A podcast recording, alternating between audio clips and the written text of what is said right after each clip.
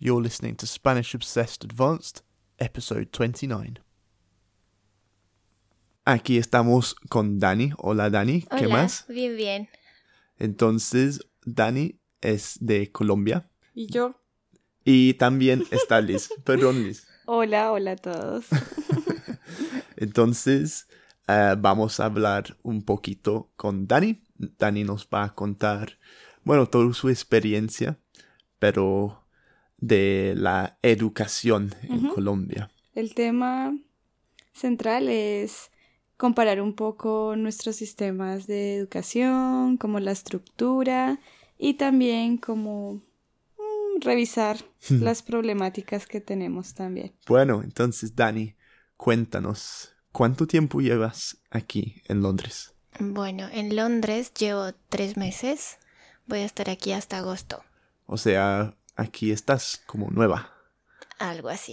Sí, ¿Y te gusta Londres? sí, me encanta. Ah, Me sí. encanta mucho. Hay muchas cosas diferentes que tal vez nunca me imaginé que pudiera conocer, ¿no? O sea, algo, hay cosas muy diferentes eh, si comparamos a Colombia. Claro, sí. Entonces, ¿qué es lo que más te sorprendió de aquí?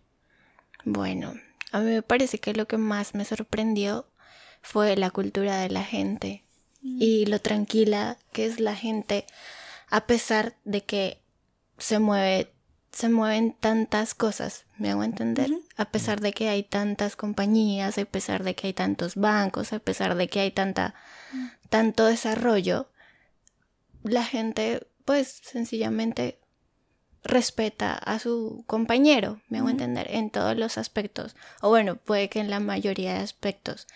Ejemplo, en el, en el underground. Es el sencillo ejemplo, el transporte.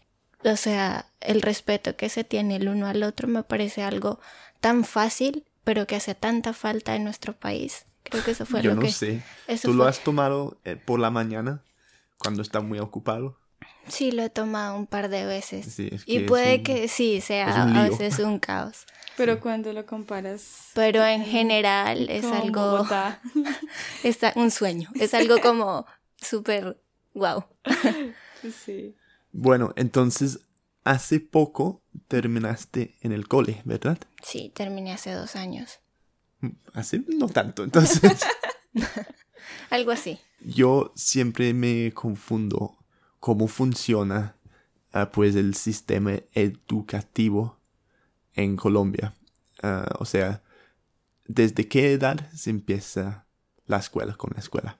Ok, eh, yo creo que em, oficialmente el colegio se empieza a los cinco años, que es como el primer grado donde te enseñan entonces los colores y todos los animales y así. Ya luego cuando tienes seis años entras a primero de primaria, entonces es Es otra escuela. Puede que sea otra escuela, puede que sigas en la misma escuela, depende.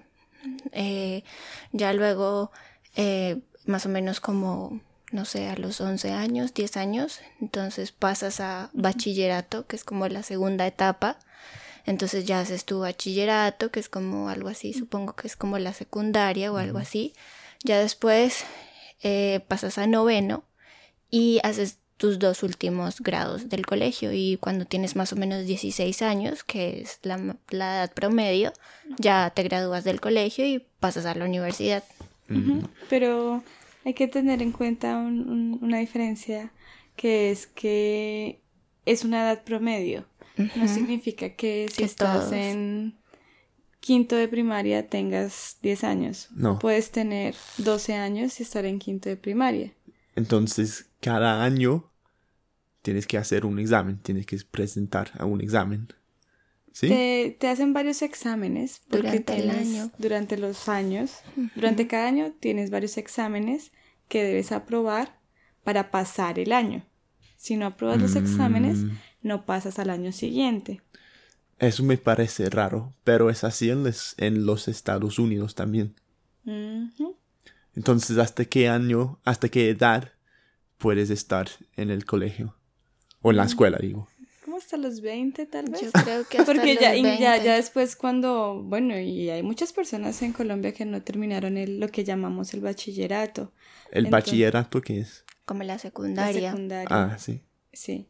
Entonces no lo terminan y ya están muy viejos, de 20, 21 años. Entonces lo que hacen algunos es estudiar en la noche, porque hay colegios nocturnos donde son más adultos, o simplemente hacen, ¿cómo se llama? Validación, Ujú. que hacen ¿Qué un grado. Como en un año, dos grados, puede ser dos grados en un año solamente. Sí, pero no tienes muy buena Pero no es lo mejor que puedes Sí, hacer. y no, no, Ellos habla, no habla bien de ti. Ajá. No van a ir a la universidad, por ejemplo. No, probablemente Y no. puede que en su hoja de vida, sí, para su trabajo, tengan ciertos, ciertas desventajas si has estudiado en un colegio, entre comillas, Uf, de esos. Ajá.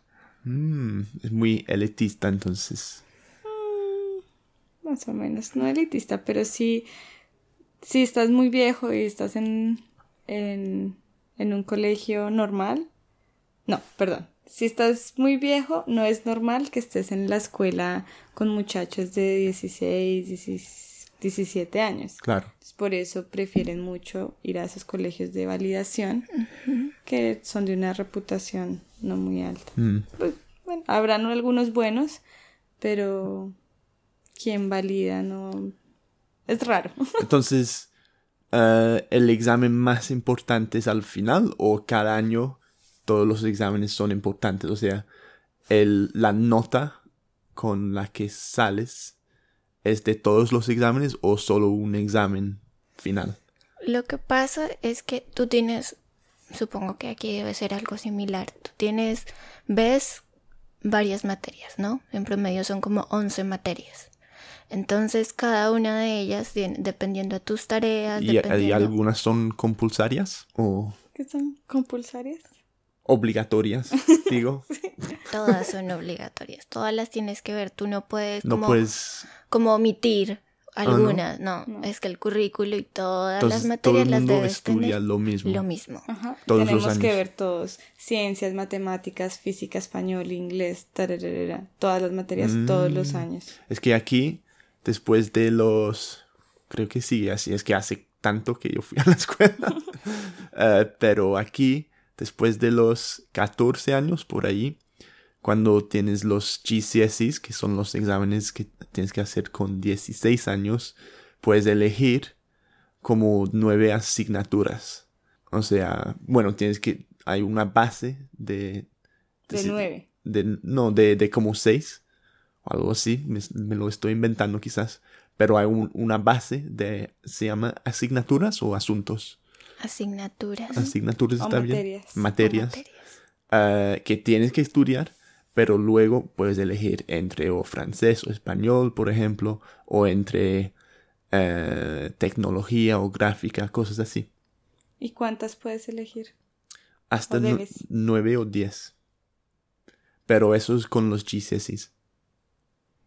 Pero los... ¿Cómo se llaman?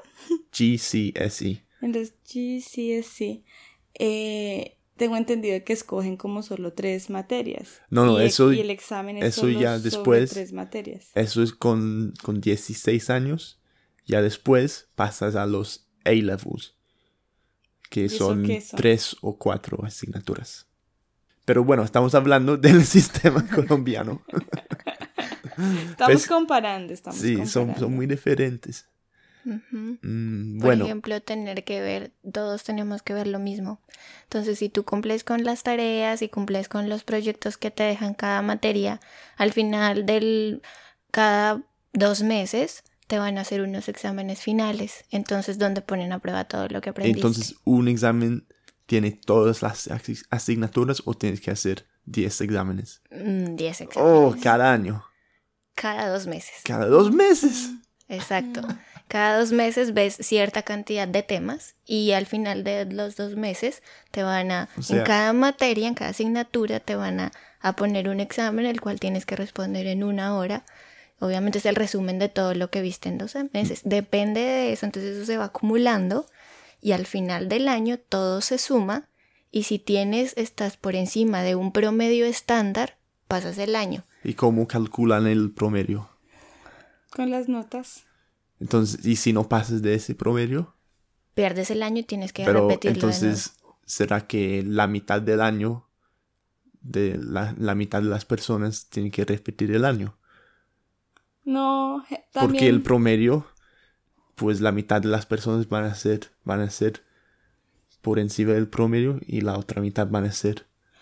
Pues la verdad es que me parece que ahora hay como un tema muy flexible porque al final les dan como herramientas, como recuperaciones, tienen que presentar trabajos como para mejorar sus notas a, a fin de que no pierdan el año. Entonces son muy pocas las personas y creo que hay una reglamentación que ya no pueden perder los años o solamente muy pocos pueden perder Tienes el año. como una mínima de, de asignaturas por perder. Entonces, es como, por ejemplo, si yo ah, tengo dos materias, tres materias por debajo de mi promedio, eso significa que, o- que pierdo mi año, que tengo que repetirlo.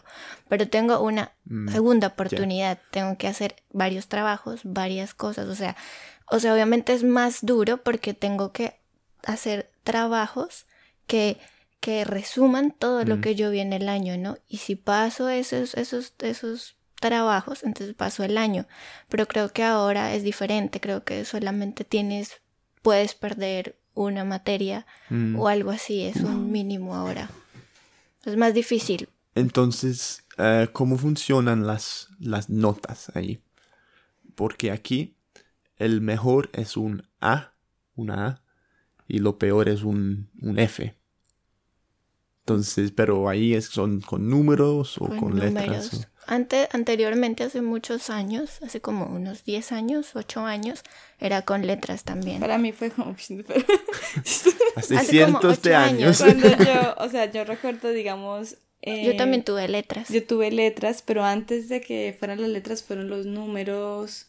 Entonces sacarse cinco era mal. Bueno, variaba. porque era de Depende, uno depende del 10, colegio o también. uno cin- o de 1 a 5. Entonces tener 5 era bueno, pero tener uno era lo peor. Y después yo tuve letras también. Y la mejor era E, excelente. Y Mm. la peor I, de insuficiente. ¿Qué? y entre E y I, ¿qué era?